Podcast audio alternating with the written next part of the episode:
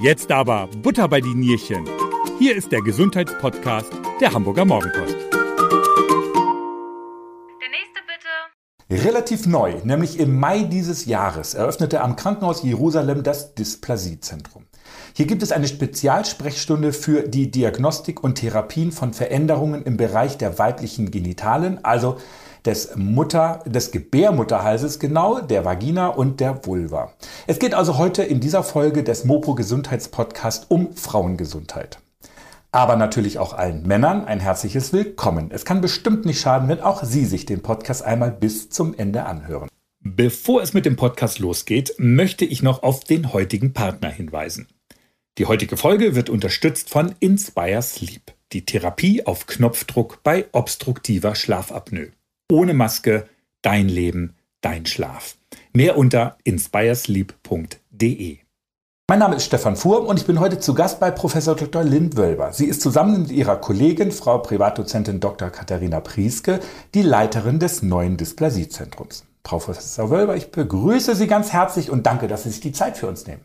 Ja, vielen Dank. Den Dank kann ich gleich zurückgeben und vor allen Dingen auch nochmal von mir herzliches Willkommen an alle Männer, weil ich glaube, das ist ganz wichtig, dass Sie auch zuhören und Ihre Frauen auch unterstützen in diesen Themen, wenn die auftauchen. Ja, wir gehen da ja nachher noch mal ein bisschen genau. genauer noch mal drauf ein.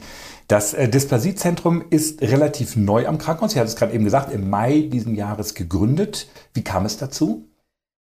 Ja, das ist so ein bisschen längere Geschichte. Wir haben ja, sind ja schon jahrelang in diesem Bereich sehr spezialisiert tätig, meine Kollegin und ich, und auch schon jahrelanges Team, haben das bisher immer am UKE gemacht, in der Poliklinik des UKEs, beziehungsweise im, äh, im Rahmen des Ambulanzzentrums des UKEs.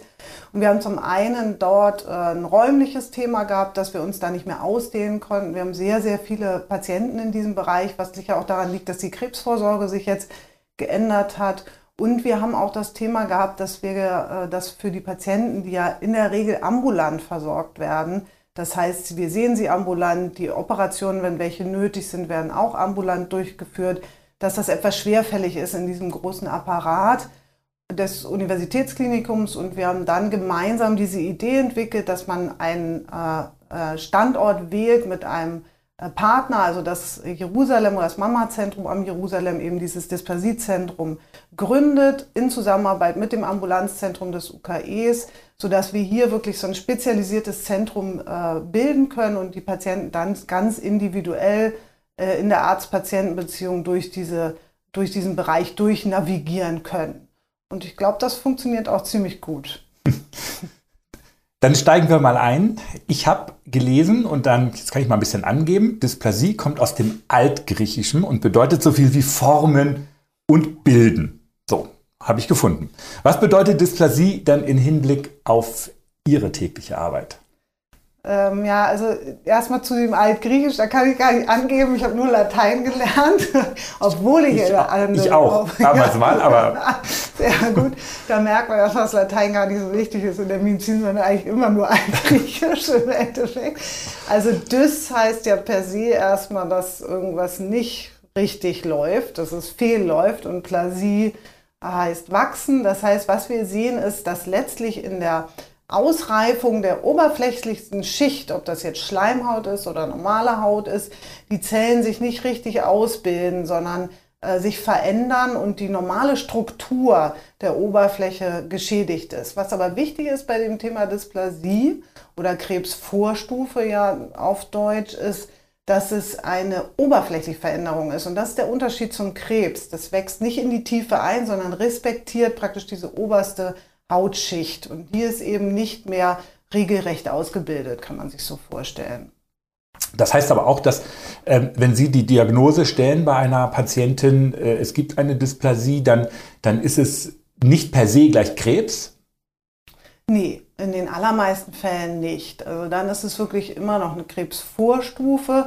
Und wir haben dann das Thema, dass wir entscheiden müssen, wie schwerwiegend ist diese Krebsvorstufe? Sollte man sie behandeln?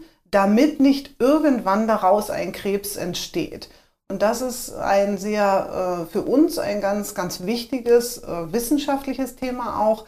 Ähm, aus welcher Krebsvorstufe wird ein Krebs und wann passiert das? Das sind immer noch Sachen, die wir nicht wirklich genau beantworten können. Und deshalb werden schwere Krebsvorstufen immer behandelt, damit man eben die Krebsentstehung im Verlauf äh, verhindert. Mhm. Aber per se ist die Krebsvorstufe selber erstmal nichts Dramatisches in dem Sinne. Wir reden, ich hatte es gerade eben gesagt, um äh, über also die weiblichen Geschlechtsorgane. Ist es jetzt nur die Scheide, die Gebärmutterhals hatten wir ja auch gerade eben, oder habe ich ja gerade eben auch schon mal gesagt. Welche Bereiche sind, könnten noch betroffen sein, aus Ihrem Gebiet jetzt? Also es ist auf jeden Fall, das am häufigsten betroffen ist der Gebärmutterhals. Das liegt einfach daran, dass der sehr empfindlich ist. Wir haben im Laufe des Lebens einer Frau da ständige Umbauprozesse zwischen zwei verschiedenen Oberflächenbeschaffenheiten, sogenanntes Zylinderepithel und Plattenepithel. Und äh, deshalb ist diese Zone besonders empfindlich, diese Übergangszone. Ähm, aber prinzipiell können eben diese Veränderungen auch entstehen im gesamten Bereich der genitoanalen Haut, sprich also in der Scheide, an der Vulva und vor allen Dingen auch im Analbereich, was ja auch gar nicht so selten ist, was natürlich so ein Übergangsbereich ist zwischen Proktologie, Dermatologie und Gynäkologie. Mhm. Und die anderen Bereiche, sagten Sie ja eben schon, prinzipiell kann es auch im Mund, Mundraum eben entstehen, aber das fällt jetzt nicht in unseren Bereich. Ja. Woran merkt eine Patientin, dass sie eine Dysplasie hat? Ja, das ist. Schmerzhaft ähm, sind die ja nicht. Nee, genau. Das ist ein großes Thema. Das ist der Grund, warum eine Frau zum, zur Krebsvorsorge geht, weil man das eben nicht merkt. Und das ist äh, das Problem. Und man merkt es auch nicht, wenn ein Krebs entsteht in der Regel. Das merkt man erst sehr spät. Und deshalb ist es sinnvoll, eben diese Krebsvorsorge wahrzunehmen und da auch hinzugehen, weil es keine Frühsymptome gibt. Das gilt sowohl für, die, für den Gebärmutterhals als auch für die Scheide. Außen an der Vulva kann es eben doch mal sein oder am Po-Bereich, dass es äh, Juckreiz zum Beispiel gibt oder so Brennbeschwerden. Muss aber nicht sein. Kann auch in dem Bereich wirklich vollkommen ohne Beschwerden ablaufen. Und deshalb ist es sinnvoll, da zur Krebsvorsorge auch hinzugehen. Also sind die meisten Befunde dann doch eher Zufallsbefunde? Ja, Zufall will ich das jetzt nicht nennen, insofern, als dass man ja zur Krebsvorsorge geht und da wird gezielt der Krebsabstrich, sozusagen ah, okay. der Abstrich gemacht, ja. auf der Suche nach ja. diesen Veränderungen oder zum Ausschluss dieser Veränderungen. Ja. Aber prinzipiell ist das ohne, dass vorher Beschwerden eintreten. Ja. Ich bin ja auch ein großer Vorsorge-Fan. Ähm, wie oft äh, sollte eine Patientin dann zu Ihnen kommen? Einmal im Jahr auch oder? Zu mir hoffentlich nie im Leben. Okay. Also ich freue mich natürlich immer über Patienten, aber für die Patientin ist es natürlich schöner, wenn das nicht notwendig wird. Zum allgemeinen Frauenarzt ist es so, dass die Patienten ja einmal im Jahr zur Krebsvorsorge gehen sollten, ab dem 20. Lebensjahr auf jeden Fall. Und ähm, die Abstrichentnahme für die Krebsvorsorge, das hat sich jetzt ganz akut ja geändert seit Anfang 2020. Früher wurde ja wirklich einmal im Jahr oder davor wurde einmal im Jahr ein, so, ein sogenannter Pappabstrich, also so eine Zellabstrich vom Gebärmutterhals genommen. Und jetzt seit Anfang 2020 gehört eben dazu der Test auf humane Papillomaviren. Und weil der ziemlich gut ist und sehr äh, gut in der Erkennung sozusagen dieser Infektion, ist der Abstand zwischen den Abstrichen jetzt erweitert worden. Wenn das in Ordnung ist, muss man nur noch alle drei Jahre diesen Abstrich dann durchführen auf die humanen Papillomaviren und auf die Zellveränderung. Okay. Welche Rollen spielen diese äh, humanen Papillomaviren? Also man kann das ganz stark runterbrechen. Ohne Viren keine Krebsvorstufe.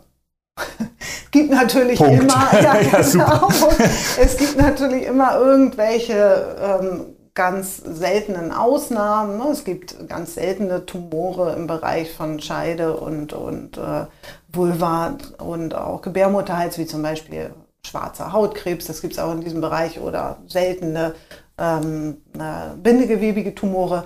Aber wirklich der ganz, ganz große Anteil aller dieser Veränderungen entsteht auf Basis einer Infektion mit humanen Papillomaviren. Und deshalb sind diese Viren auch so wichtig und deshalb wurde die Krebsvorsorge auch geändert. Okay, vielleicht nochmal zur Einordnung.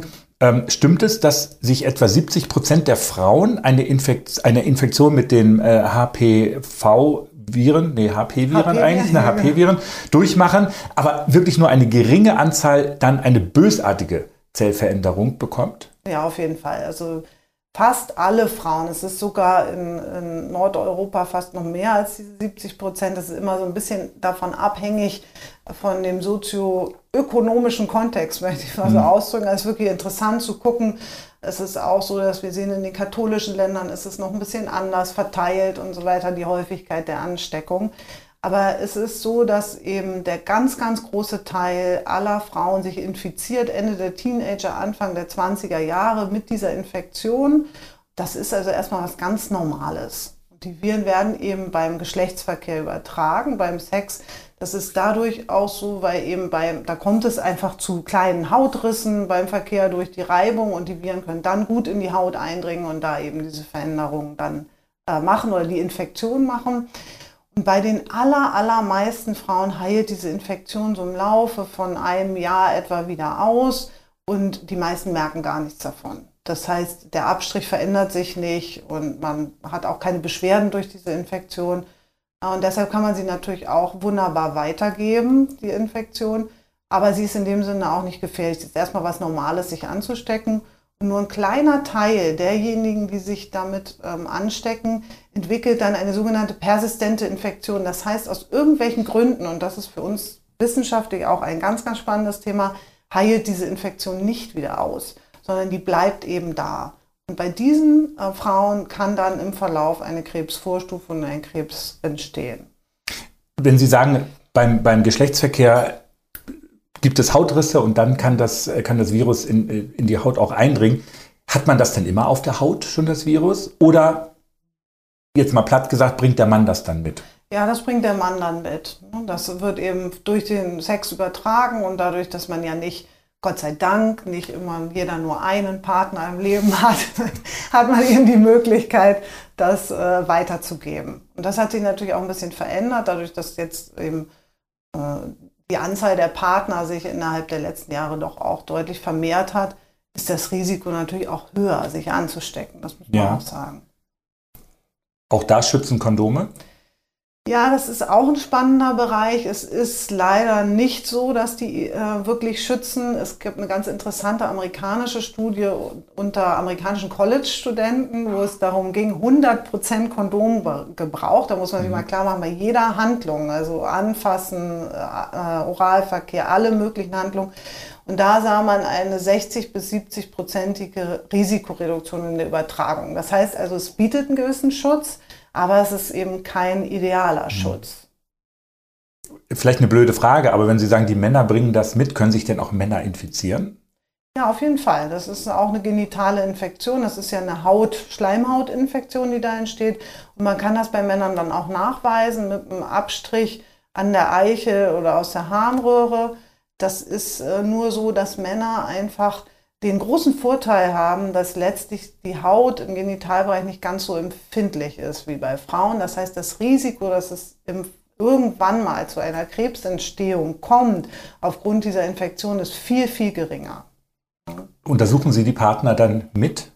Es gibt manche Gynäkologen, die das machen, aber ich bin Frauenärztin. Ja, okay. und deshalb, deshalb nicht. Aber Sie geben dir die Empfehlung, ich kläre, das ja, wobei lassen, das oder? ist ein schwieriges Thema, finde ich, denn es ist ja erstmal per se nichts Schlimmes, diese Infektion. Und ähm, man muss auch ein bisschen aufpassen, dass man nicht den, äh, Sex, das Sexualleben zu stark belastet. Mhm. Und deshalb äh, ist es wirklich nur sinnvoll, dass die Männer hingehen zum Urologen, sich untersuchen lassen, wenn sie Beschwerden haben oder wenn irgendwas Auffälliges am Penis zu sehen ist.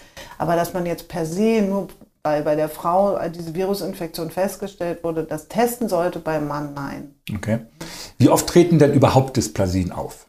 Ja, das ist eine extrem gute Frage, weil das letztlich nicht flächendeckend erfasst ist in Deutschland, muss man sagen.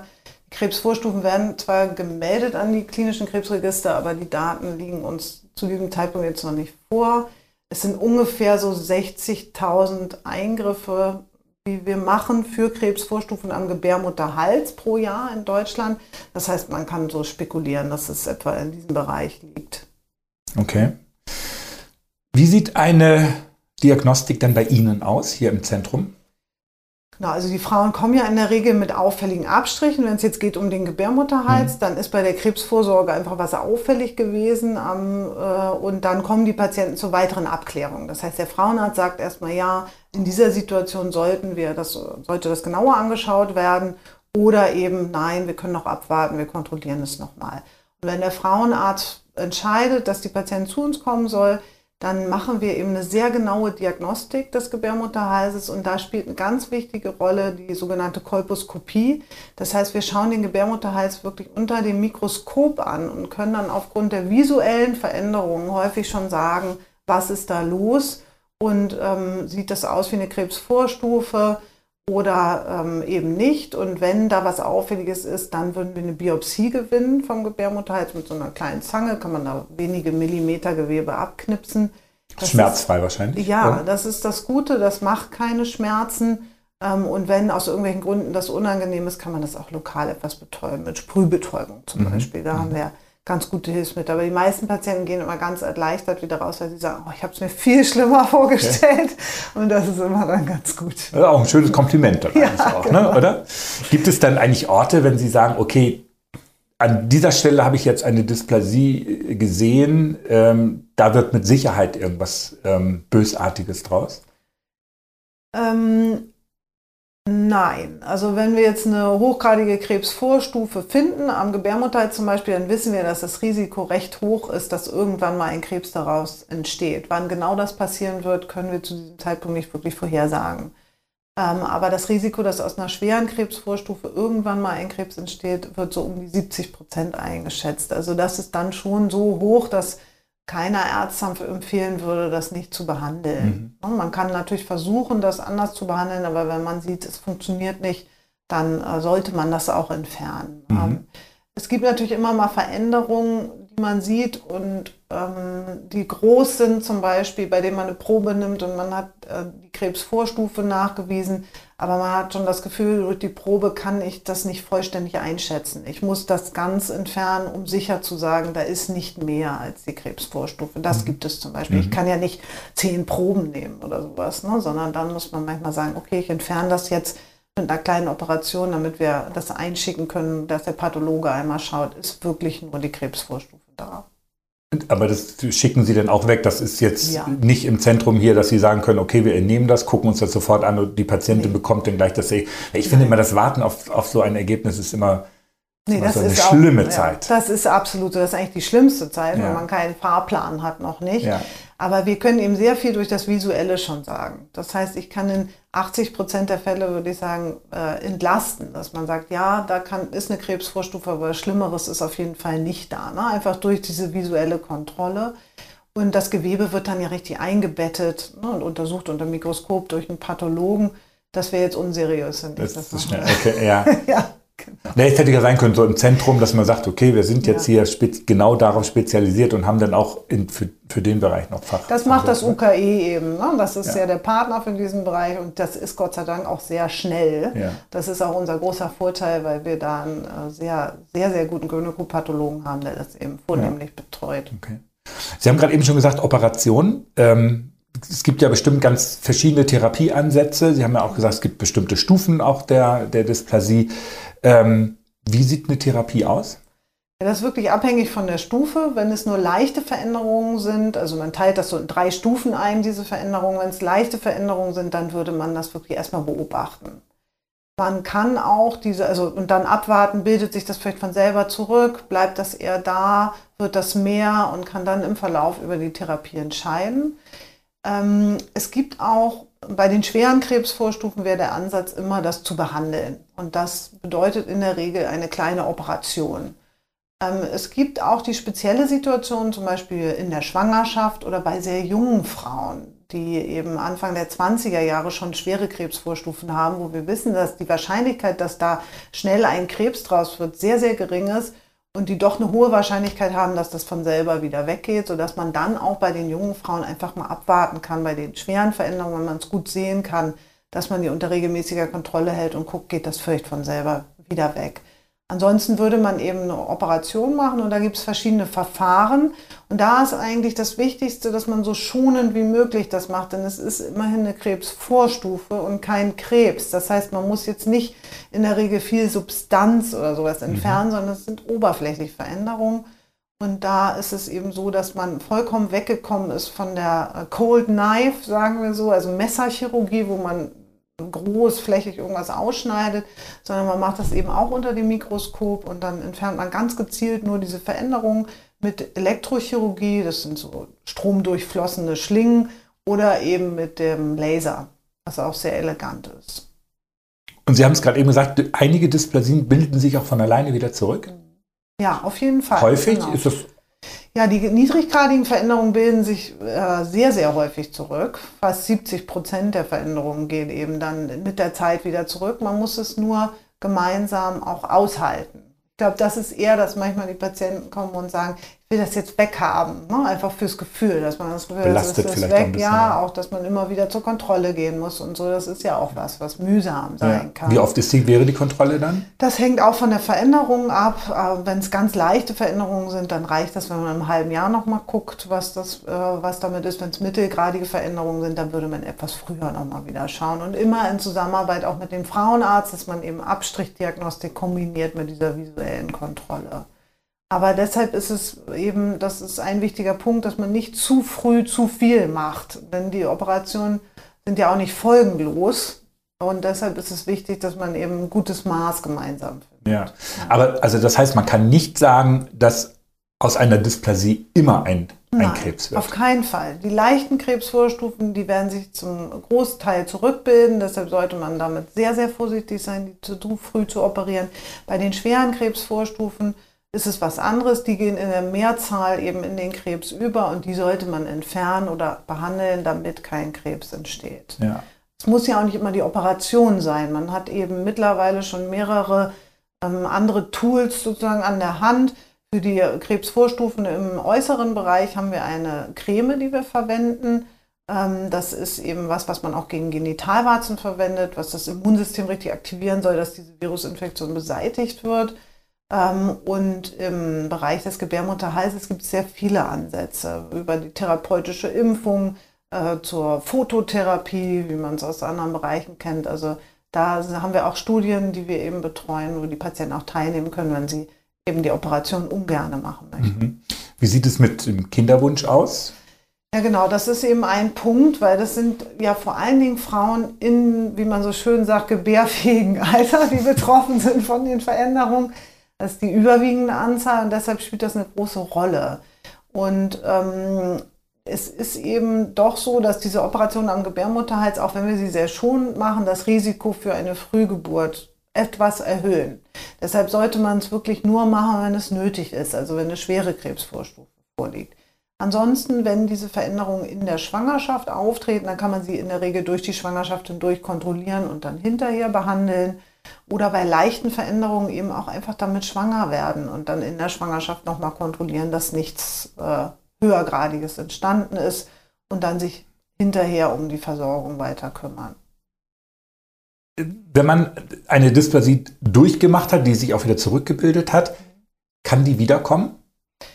Das ist auch ein sehr spannendes Thema theoretisch, ähm, wenn man da jetzt von ausgeht, dass diese diese niedriggradige Krebsvorstufe oder diese Krebsvorstufe sich zurückgebildet hat und die Infektion ausgeheilt ist. Denn der, die Wurzel des Übels ist ja immer diese HPV-Infektion, mhm. also die Virusinfektion. Dann kann man sich theoretisch neu wieder anstecken, sei es mit dem gleichen HPV-Typ oder mit einem äh, anderen HPV-Typ. Es gibt sehr, sehr viele humane Papillomaviren, also verschiedene Typen und davon sind eben einige im Genitaltrakt aktiv, in Anführungsstrichen.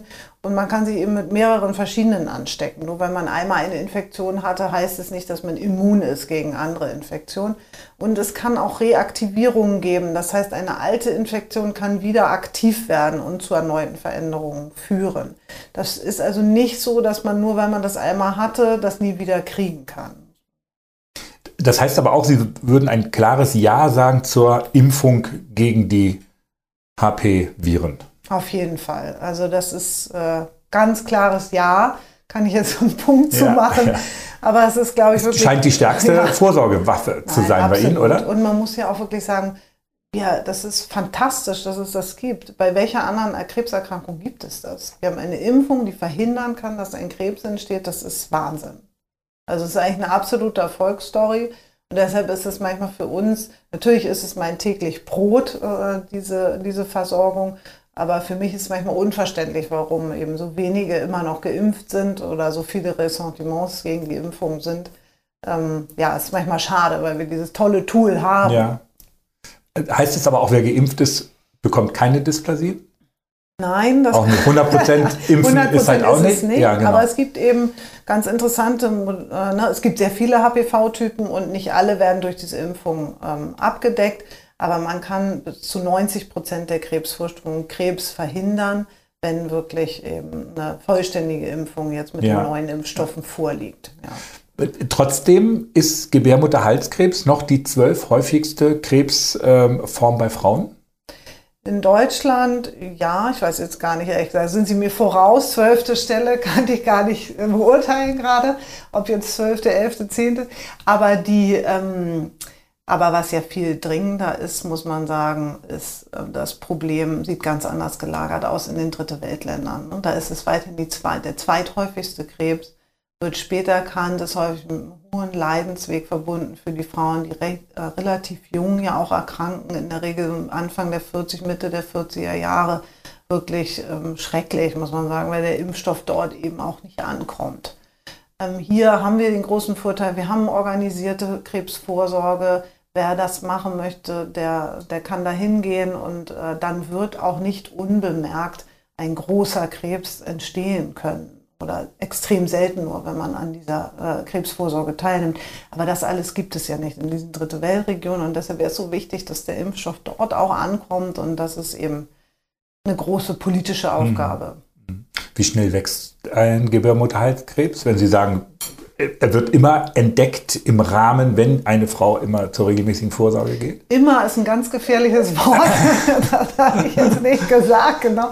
Nein, aber aber gemeint wahrscheinlich, ne? oder? Also so, ja. Es gibt immer Ausnahmen. Ne? Das, ja. ist wirklich, das ist in der Medizin die große Lehre. Ausnahmen gibt es immer. Ja. Aber äh, in der Regel wird er entdeckt in der Krebsvorsorge. Deshalb machen wir das ja. Und die ist jetzt auch nochmal deutlich besser geworden durch die HPV-Testung, also durch diese Testung auf die Virusinfektion. Insgesamt muss man sagen, es ist ein sehr langsamer Krebs. Wenn man sich nochmal deutlich macht, die Infektion ist meinetwegen ähm, Anfang der 20er Jahre die Krebsvorstufen, die wir sehen, die schweren Krebsvorstufen, die sind zehn Jahre später ungefähr da. Das heißt, so im Rahmen der 30er, Anfang der 30er Jahre. Noch weitere zehn Jahre später ist der Krebs dann da. Also es ist im Grunde ein sehr langsamer Prozess den man dann ja, wie Sie auch gerade eben ja gesagt haben, theoretisch kann. gut unterbrechen kann oder auch Richtig. sogar aufhalten kann. Oder sogar verhindern kann, sogar indem man sich kann. hat äh, impfen lassen. Ja. Genau. Das ist doch ein schönes Schlusswort. Frau Professor Bäuber, ich danke Ihnen ganz herzlich für das Gespräch.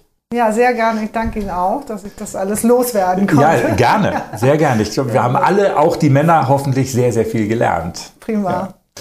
Liebe Hörer, das war eine weitere Folge des Mopo Gesundheitspodcast Butter bei Dinierchen. Herzlichen Dank, dass auch Sie wieder dabei waren. Wenn Sie weiterhin keine Folge verpassen möchten, dann abonnieren Sie doch unseren Podcast und lassen Sie natürlich auch gerne eine positive Bewertung oder einen Daumen nach oben da. Darüber freue ich mich wirklich sehr. Schauen Sie auch unbedingt einmal, was meine Kolleginnen und Kollegen für Sie vorbereitet haben. Denn es gibt noch eine ganze Menge mehr zu hören von der Mopo. Mein Name ist Stefan Fuhr und ich sage Tschüss, bis bald und bleiben Sie gesund. Zum Schluss noch einmal der Hinweis auf den heutigen Partner.